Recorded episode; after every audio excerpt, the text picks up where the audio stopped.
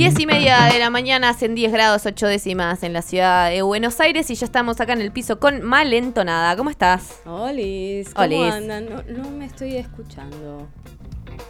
Ahí. Ahí sí, volví a la vida. Ah, ¿Qué le pasaba? ¿Cómo andan? Bien, bien, muy bien, muy contentas. Eh, se rumorea que hay una entrevista. Hay entrevista, porque la primera tuvo éxito, vamos por una segunda. Vamos, todavía. La revancha. La revancha. Y esta vez eh, vamos a entrevistar a- también a una persona que está estrenando su ópera prima.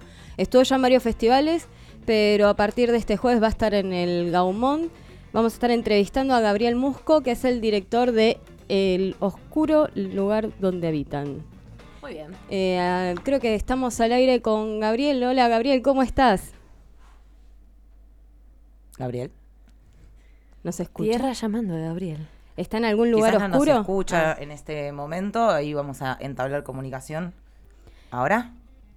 Hola, Gabriel.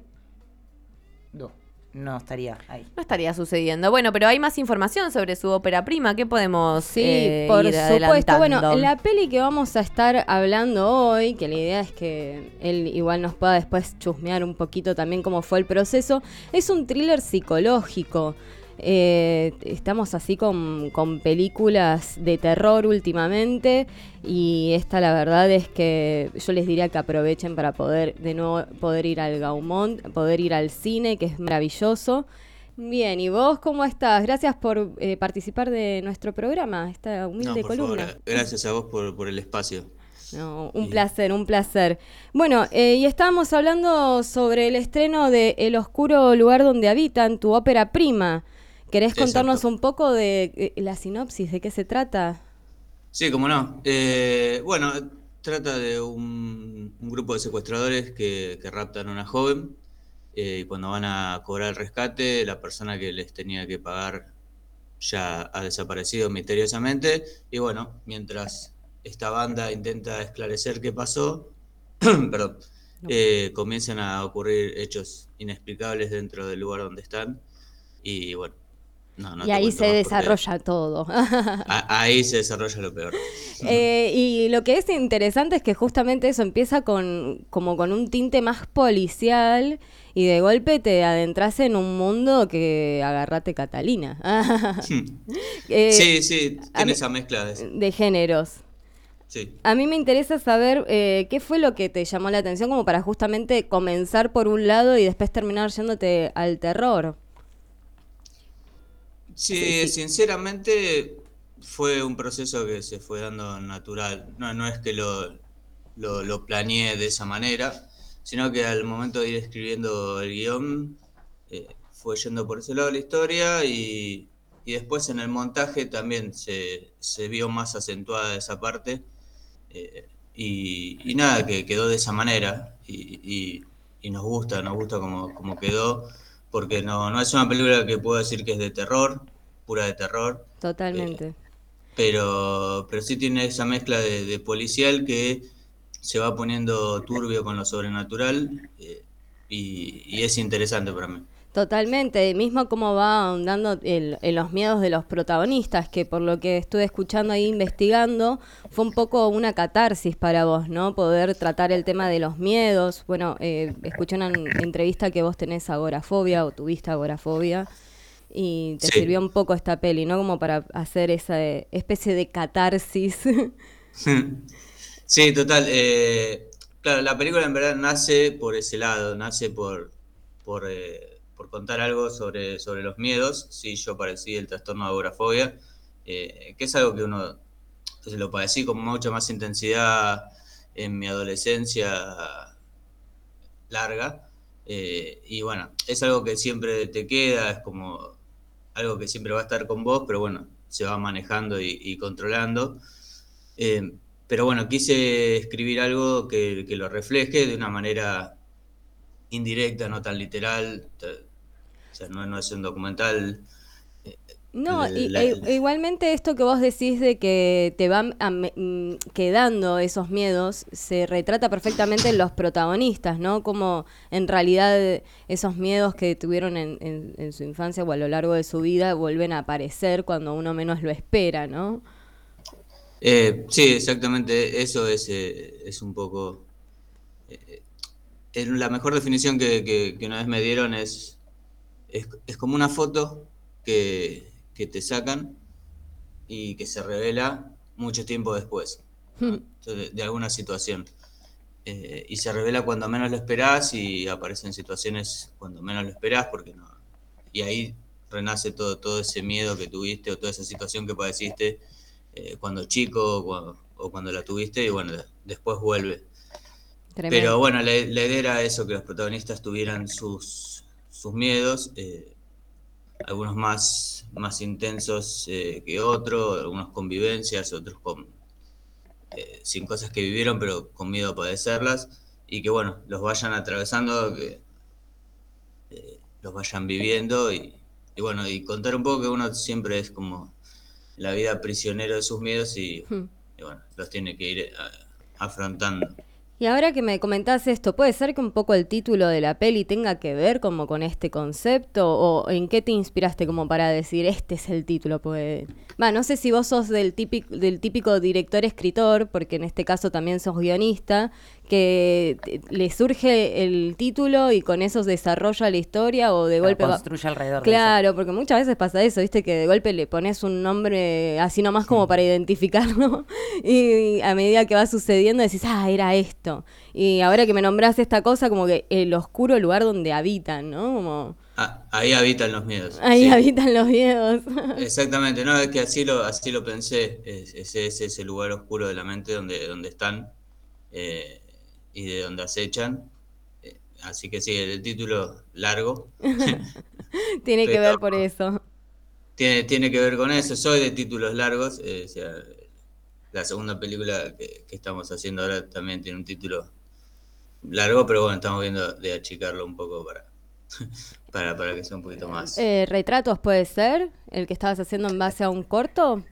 Eh, esa, esa película está en desarrollo, no, terminamos haciendo una película, eh, no- nos juntamos con una productora eh, y terminamos eh, filmando una película hace muy poquito que se llama En tus recuerdos. No, muy buen título, título, hablando de títulos, ¿no? Sí, sí, es un, es un buen título, lo- pero bueno, esa sí es una película de terror puro. eh, entonces, bueno, estábamos debatiendo sobre si el título, desde el punto de vista comercial, llamaba al terror o no. Entonces, bueno, estábamos todos en un debate. En Los pueblos donde habitan llama un poco a, a lo que es la película, que en tus recuerdos quizás por ahí te da más un drama. Puede ser, puede ser. Estaba Igual si lo acompañás con un buen póster. Sí, sí, total. Sí, sí, sí. Eh, Pero, y me interesa bueno. también saber, porque va, acá en el programa muchas veces debatimos sobre eh, la, industria nacional, sobre esta cosa de qué es arte, qué es trabajo. eh, y bueno, por lo que vos comentabas, por lo que se tratan tus pelis y por esta vivencia tuya con respecto a, los miedos, veo que estás como muy asociado al terror y quería saber eso, ¿cuál es para vos ese hilo que conecta el trabajo per se que conlleva una peli y la catarsis del arte en sí? Ah, te la compliqué, ¿eh? Ah. No, no, no, eh, está muy bien. Eh, una vez alguien me dijo que, que, que escribo terror por, como una forma de, de, de- de manejar lo- los miedos. Y puede ser, eh, la realidad que no lo sé exactamente, sí sé que las historias que me nacen escribir siempre terminan para, para algún lado de esos. O sea, aun cuando lo intento llevar para otro lado, cuando trato de, de contar algo dramático per se, eh, se, se me, se me va para lo sobrenatural, se me va. Es, eh, en un momento me peleaba con eso y después eh, ya me amigué, cada uno tiene su mundo y, y, y lo trabaja de esa manera, pero bueno, sí, mi- mis películas van por ese lado, van por el terror y van por el terror psicológico en algún punto.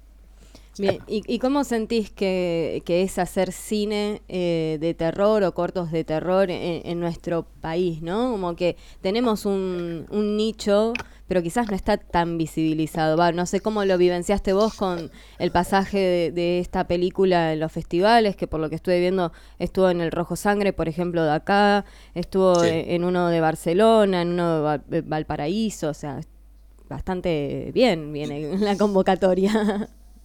Sí, eh, sí, yo me, me, me, me- descubrí en todo esto porque es- eh, hacer cine es, es muy difícil eh, y toda la parte de distribuirlo es, mucho más difícil. Eh, pero hacer cine acá, eh, si, si me habías preguntado eso, cine de terror, o sea, cualquier cine es, es difícil.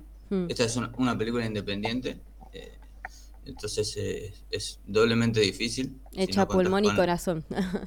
Total, sí, sí, sí, tuve una, una forma de, de, de- de filmarla que fue los fines de semana, eh, por- por- porque la gente trabajaba, es un, un sistema que, que está bueno para tu primera película, que, pero después yo ya no lo recomiendo porque es muy desgastante, tipo en la segunda película ya la hicimos juntándonos que 15 días y, y la filmamos ahí en 15 días, mucho más sencillo y, y práctico para todos, es- te evitas muchos dolores de cabeza. Pero bueno, es una forma eh, de- que, que- que mucha gente la hace, que es hacerla los fines de semana cuando tenés tiempo, por- porque todo el mundo trabaja de otra cosa. Es muy difícil vivir eh, del cine plenamente. Sí, Ma- más, Y más- eso independiente, sí. ¿no? No, total, sí, sí. Eh, y más siendo director y, y escritor, tipo, por ahí hay otros oficios que, que te pueden salir más trabajos.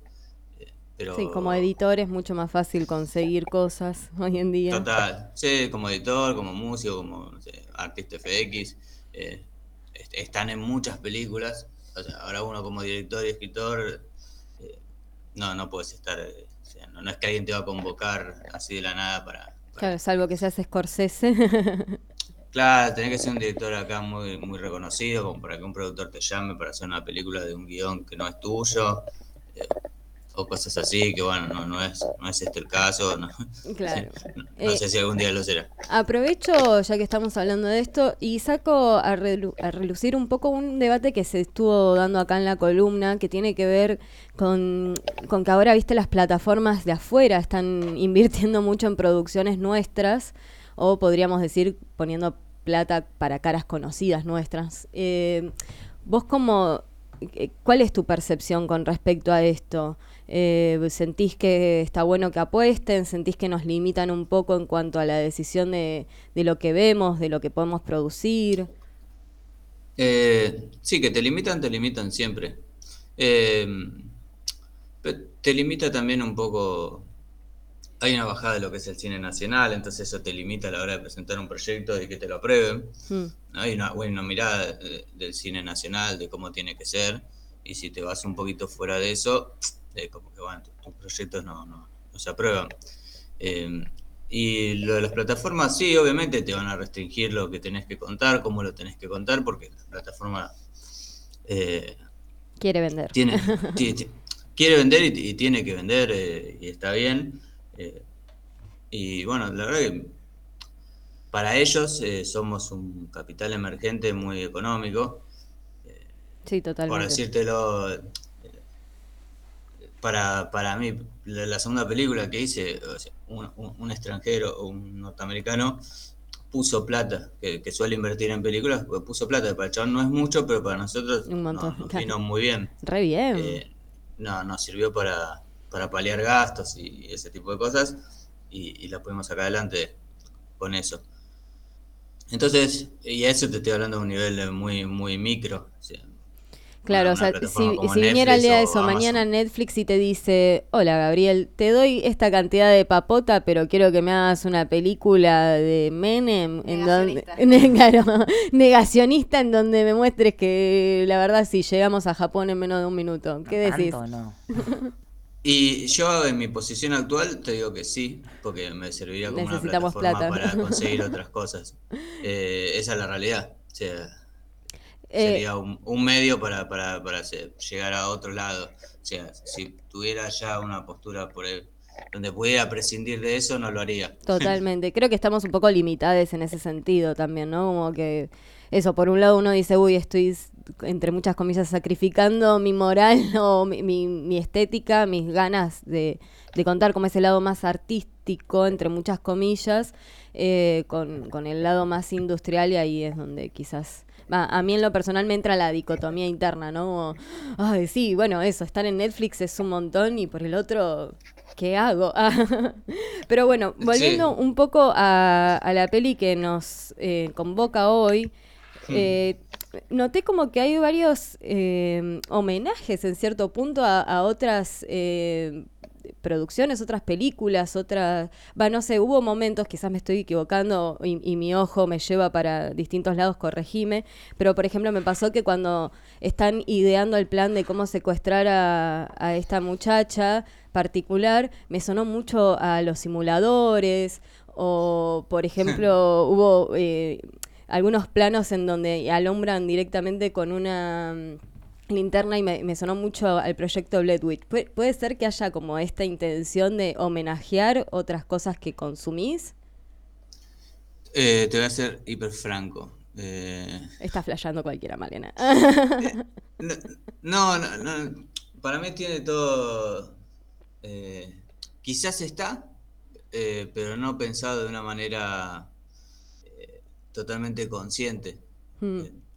No sé si me explico quizás de, consumirlo, uno al llevarlo adelante lo pone, lo, dice, bueno, vamos a hacer esto, este plano, esta escena así, y, no te das cuenta que, estás trayendo algo que viste, pero no, no te das cuenta. No, no, la verdad que en ninguno de los dos casos es mi, es mi tensión, eh, o sea, lo pensé desde un punto de vista eh, así consciente de, emular los simuladores o, el proyecto Berwitz, como te digo, he visto los simuladores, he visto el proyecto de quizás me quedaron las imágenes. Las reminiscencias. claro, y, claro, y total, y después, eh, sin darte cuenta, me ha pasado que me han dicho otras cosas sobre cortos y que tampoco, o sea, yo lo pensé, pero quizás lo, lo es orgánico. Quizás es así, no me di cuenta yo. O sea, al verlo desde afuera, tiene eso y uno no, Igual eso es un poco la mística, ¿no? De hacer cine, como cuando el que está expectando, ¿no? Mirando la peli en sí, encuentra esos yates y vos decís, ah, sí, sí, por supuesto, quise demostrar que en este plano eh, estaba ahí el, efecto de terror y vos decís, sí, mm, sí, señora, por supuesto, era eso. Y nada que ver. Sí, te, podría, te podría haber dicho eso y quedaba muy bien. ah, sí, eh, estuvimos semanas ensayando esa escena Claro, pero no, o sea, me llamo, o sea, yo fui al Festival de Mar del Plata el, año pasado y estrenó una película llamada El Desarmadero, eh, que es de, Eduardo Pinto. Y tenía una escena así muy icónica con un ciervo y, bueno, alguien le hizo toda una pregunta sobre todo lo que representaba el ciervo y el chabón fue re sincero y le dijo, mira, en la locación había un ciervo, una estatua de un ciervo y nosotros la, o sea, iba a aparecer, así que tratamos de usarlo en algún lado para que significara algo. y es un poco así, más en el cine independiente, donde uno no uno juega con las cosas que tiene a mano, no, no, no, no, no, no podemos darnos. Pero bueno, en este caso de los planos y de los encuadres y, cierta iluminación, eh, lo podríamos haber hecho, pero no, realmente no fue. Perdón. Eh, surgió, no, no, por favor, nada de perdón. Yo creo que eso, que eh, se trasluce como esta cosa de nuestra propia cultura al fin y al cabo, ¿no? Eso lo que uno consume, digo, los simuladores es en este caso, quizás también tiene que ver con mi propia percepción de, haber consumido tanto los simuladores en sí, eh, pero... Sí, sí, yo también lo, he visto, lo, he visto cuando salió en Netflix, lo he visto todo, o sea, de vuelta, porque lo, había visto como siempre separados, salteados y después lo, consumí uno tras de otro y, es muy buena. Y quizás sí, quizás me, ha quedado algo de ahí sin darme cuenta. Pero nunca, nunca quise emularlo, o sea, conscientemente. Bueno, bien, bien, igual, ahí cuando surgen esas cositas también es interesante. sí, total. Em, bueno, y como para ir cerrando, eh, ¿hay algo que nos quieras comentar? Eh, ¿Algún agradecimiento? Eh, no se olviden, lo que sí, que pueden ver esta película a partir del jueves, ¿verdad? En el Gaumont. Sí, eh, va a estar del jueves eh, hasta el miércoles 29, jueves 23, en la sala 3 a las 10 horas y se repite esto hasta el miércoles 29 en la misma sala a la misma hora. Por el mismo canal. Por el mismo canal, exactamente. Hermoso. va a estar ahí la peli y, y bueno, sí, vayan todos los que pueden ir, porque bueno, es importante eh, eh, apoyar y, apoyar el cine y más en este tipo de producciones que, que son, son muy a pulmón. y nosotros tuvimos la suerte de que no, o sea, la película le interesó a una distribuidora que la tomó, que es 13 Films. Ah, Eh, bien, felicidades. Claro, sí, muchas gracias. y, y bueno, fue a partir de ellos, tipo que se, eh, se gestionó ahora el estreno. eh, y, y bueno, eh, eso está bueno. Para hacer una película independiente es, es un gran logro. Totalmente. Y bueno, Totalmente, y eh, más eso, con una película que, que transitó por distintos festivales, poder tener la posibilidad de que vaya otra gente a verlo eh, y, y en sala, ¿no? Como eh, la mística Sí. del cine en sí es hermosa. Yo, yo la, la vi en el Bars, en sala, eh, y bueno, acá se escucha mucho mejor, o sea, porque también hicimos un, un DCP que no pudimos hacer para el Bars, eh, y, y se, se ve muy lindo, yo tuve que ir a la prueba el, el miércoles pasado, y se ve muy lindo y se escucha muy bien, así que Qué eh, el, emoción. soni- el sonista va, el sonista va a estar chocho. E- Eso es clave. La verdad que con, con las nuevas tecnologías poder aprovechar y que se disfrute de cada uno de los aspectos de la peli en sí. Eso. Eh, sí, eso, eso es lo que, bueno, te perdés un poco en la plataforma porque o sea, es una mezcla, la plataforma tiene una mezcla estéreo en su gran mayoría y, y, y la, la forma de reproducción son estéreo, bueno, acá la mezcla es 5.1, con lo cual puedes disfrutarla mucho más. y en un sistema de sonido, Maravilloso. eh, sí, hermoso. Qué bueno. Bueno, Gaby, eh, la verdad te agradecemos muchísimo por, por la entrevista. Esperamos que lo hayas disfrutado. Muchos Lo- lo disfruté éxitos. mucho. No, qué bueno, me alegro. Eh, muchos éxitos en el estreno del Gaumont. Vayan todos a ver la peli, apoyemos el cine nacional. Eh, y bueno, gracias. Bueno, momento. Gracias a ustedes por el espacio, la verdad que, que es muy importante para, para nosotros. Eh, y bueno, quiero agradecer eh, que me dijiste y, y me colgué. Quiero agradecer bueno, a, to- a todos los que participaron, que bueno, pusieron su, su granito de arena. No quiero nombrar uno por uno porque somos un montón, pero bueno, todos, eh, el más chico del equipo técnico hasta lo- lo- los actores, los protagonistas, todos. eh, el montejista, bueno, toda, toda la gente que trabajó en la película y puso su granito de arena para, para que pudiera salir adelante, bueno, muchas gracias. Es un montón, bueno, la verdad que eh, apostar Es desde de ese lugar también. Y este y es un poco el sueño de, de- de todos, es un sueño compartido. Eh, es el primer largometraje de, de, de algunos de los actores. eh, entonces, todos como. Hay, hay mucha gente que debutó de alguna manera en esto. O sea, ya había hecho otras cosas, pero nunca un largometraje. Bueno, es una- está bueno eso, cuando se junta toda esa energía de, de gente que quiere. Es de pertenencia ya, ¿no? Como Total, sí, sí, sí. Es como, bueno, ya es, es como la película que de todo el equipo. nos une a todos, claro. Qué lindo. Bueno, eso es lo, también lo, lo hermoso de, de los cine, del cine independiente, ¿no? Sí, sí, tiene, tiene esa cosa que no, pues no tiene el cine industrial donde la gente viene a trabajar, está muy bien, ¿no? O sea, por un sueldo se va y chau y nos vemos. Acá hay una cuestión de pertenencia que perdura mucho más allá de, de- Del de cuando tiempo. se estrena el proyecto en sí, o se termina Total. el proyecto. Ay, qué lindo. Bueno, me alegro un montón. Eh, hay que seguir dándole con todo a la industria nacional y Sí. esperemos, eh, bueno, que tengan eso, muchos éxitos con este estreno y eh, yo espero con ansias la próxima peli. ya, ya me estoy adelantando. Yo también la estoy montando, así que hermoso, hermoso. Bueno, vamos a tener entonces muchas pelis para ver sobre Gaby Musco. No se olviden el oscuro lugar donde habitan. eh, la pueden ver en el Gaumont a partir de este jueves. Muchas gracias, Gaby. muchas gracias a ustedes. Que estés bien.